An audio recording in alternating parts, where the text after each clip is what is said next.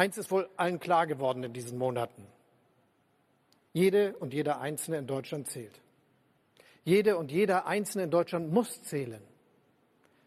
Wer alte Eltern im Pflegeheim hat, weiß spätestens jetzt, wie vollkommen unersetzbar die Arbeit ist, die die Pflegerinnen und Pfleger dort leisten. Wer sich infiziert hat und ins Krankenhaus musste, hat erlebt, wie professionell und engagiert die Beschäftigten in unserem Gesundheitswesen arbeiten.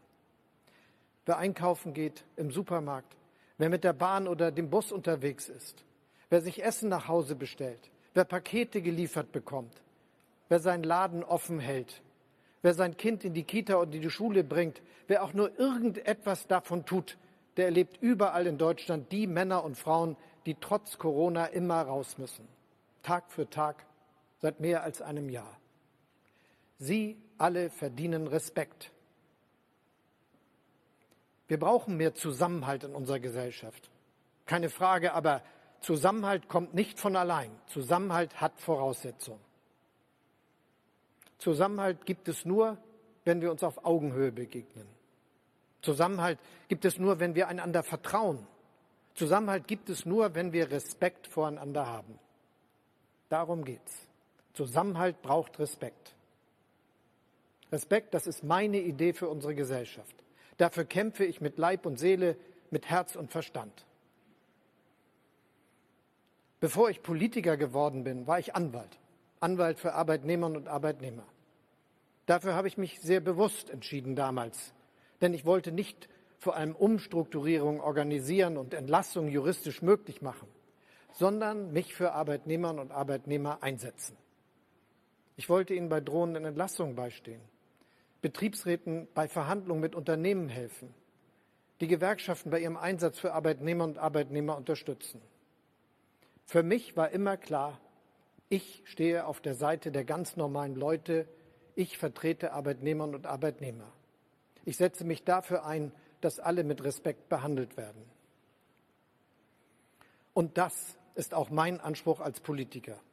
Ich will eine Gesellschaft des Respekts.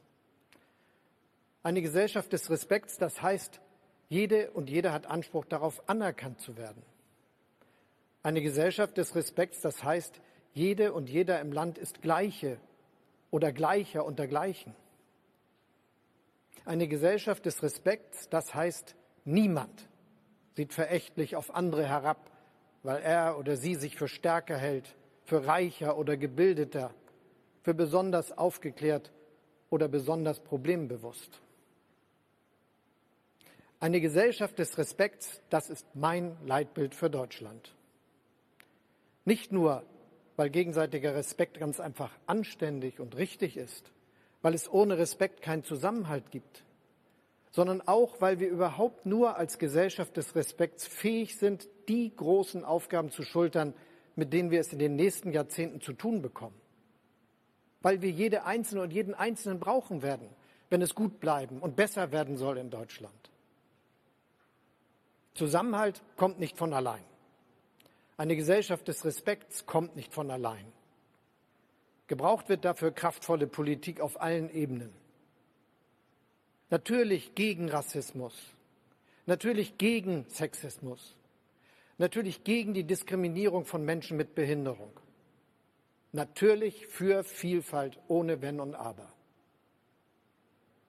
natürlich für eine gerechte Besteuerung, eine Besteuerung, die kleine und mittlere Einkommen besser stellt und die zugleich Millionäre und Milliardäre stärker für die Finanzierung der öffentlichen Aufgaben heranzieht.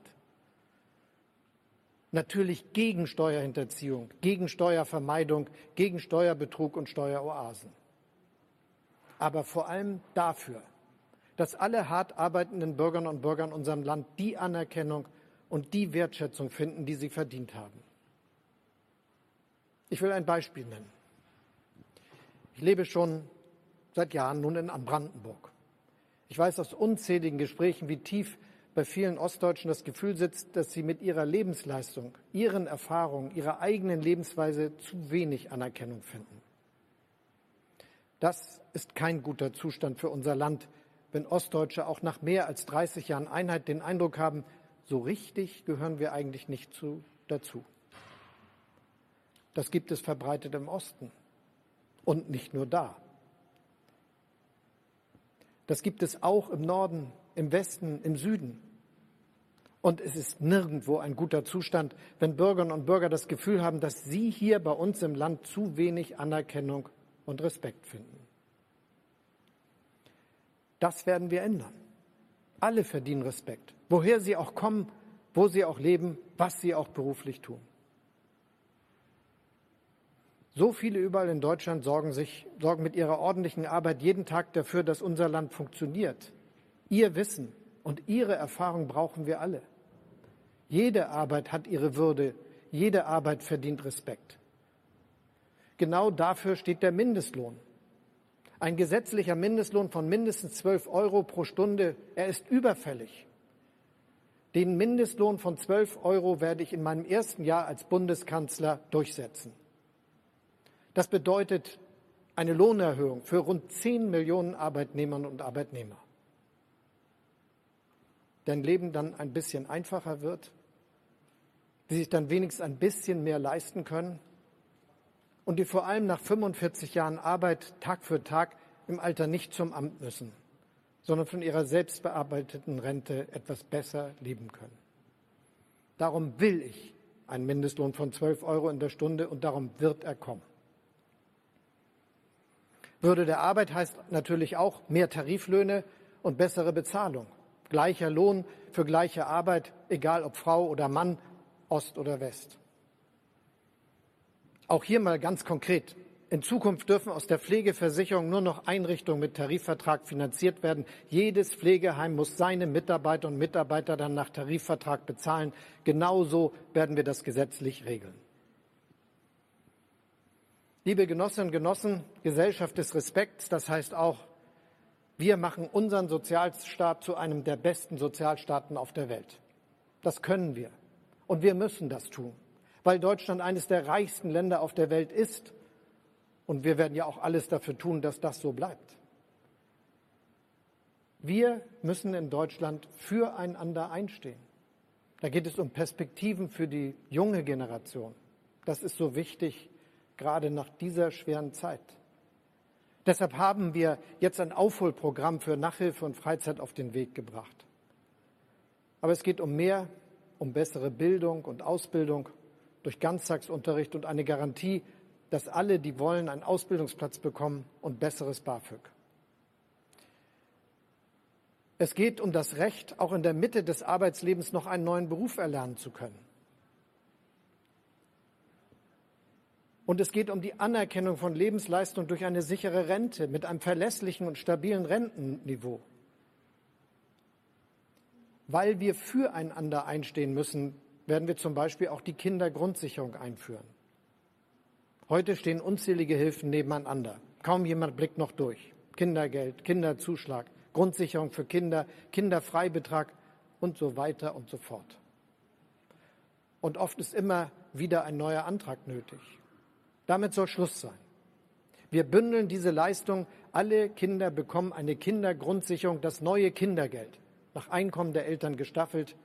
Kein Kind soll mehr in Armut aufwachsen. Und wir nehmen dafür nochmal viel, viel zusätzliches Geld in die Hand, weil uns die finanzielle Unterstützung von Familien, von Eltern mit Kindern wichtig ist. Respekt, das heißt auch überall in Deutschland gut leben können, ob in der Stadt oder, Stadt oder auf dem Land. Dazu gehört bezahlbarer Wohnraum. Das gibt es in vielen Städten kaum noch, weder zur Miete noch zum Kauf. Die wichtigste Antwort auf das Problem des Wohnungsmangels lautet bauen. Und zwar richtig viel, privat und öffentlich. Wir haben das mal geschafft, in Westdeutschland 700.000 Wohnungen im Jahr zu bauen. Das war 1973. Letztes Jahr waren es in West und Ost zusammen gerade mal 267.000. Ich will, dass wir wieder mindestens 400.000 neue Wohnungen pro Jahr schaffen, davon 100.000 im sozialen Wohnungsbau. Das sagt sich einfacher, als es gemacht ist. Bei fast jedem Bauvorhaben gibt es Bedenkenträger. Aber mit Bedenken baut man keine Wohnung, mit Bedenken bekämpft man nicht die Wohnungsnot. Es gibt ja den schönen Spruch, an den Taten sollt ihr sie messen. Denn vom Wohnungsbau reden sie alle. Aber die harten Fakten sprechen eine andere Sprache. 1380. 3001. Das ist jeweils die Zahl der geförderten Neubauwohnungen 2018 in Baden-Württemberg und in Hamburg. 2018 war das Jahr, in dem ich in Hamburg den Staffelstab an Peter Tschentscher übergeben habe. Baden-Württemberg mit grün-schwarzer Regierung hat damals also gerade mal 1380 Neubauwohnungen geschafft, Hamburg mehr als doppelt so viele. Und im Verhältnis der Bevölkerung sind das in Hamburg zehnmal mehr. Es macht also einen Unterschied, wer regiert. Darum sage ich, wir brauchen einen neuen Aufbruch für das Bauen. So helfen wir denen, die eine Wohnung suchen, aber nicht nur. Wir schaffen auch tausende gute neue Arbeitsplätze für Maurer und Zimmerleute, Malerinnen und Klempner. Gute, ordentlich, anständig bezahlte Arbeit. Deshalb werde ich Kommunen, Wohnungsunternehmen und Bauindustrie in einem Bündnis bezahlbarer Wohnraum für alle zusammenbringen und konkret vereinbaren, wer was zum nötigen Wohnungsbau beiträgt. Jeder weiß, das mit dem Bauen geht in Deutschland nicht von heute auf morgen. Darum brauchen wir in den nächsten fünf Jahren eine Atempause für Mieterinnen und Mieter, bis wir die Lage verbessert haben, dass die Familie, die Krankenschwester, der Polizist überhaupt wieder ein Angebot finden, das sie bezahlen können. Darum werden wir einen gesetzlichen Mietenstopp einführen. Wo Wohnungen knapp sind, da dürfen die Mieten nicht stärker steigen als die Inflation. Dann halten die Einkommen wieder mit den Mieten Schritt und niemand muss Angst vor einer Mieterhöhung haben. Das alles macht eine Gesellschaft des Respekts aus. Und darum sage ich, eine Politik des Respekts, das ist kein Luxus, den wir uns mal eben leisten, sozusagen als Sahnehaube, weil wir alle anderen Probleme schon gelöst haben. Nein, im Gegenteil. Eine Politik des Respekts, die unsere Gesellschaft auf Augenhöhe zusammenbringt und zusammenhält, das ist die wichtigste Voraussetzung dafür, dass unser Land die Zukunft bestehen kann.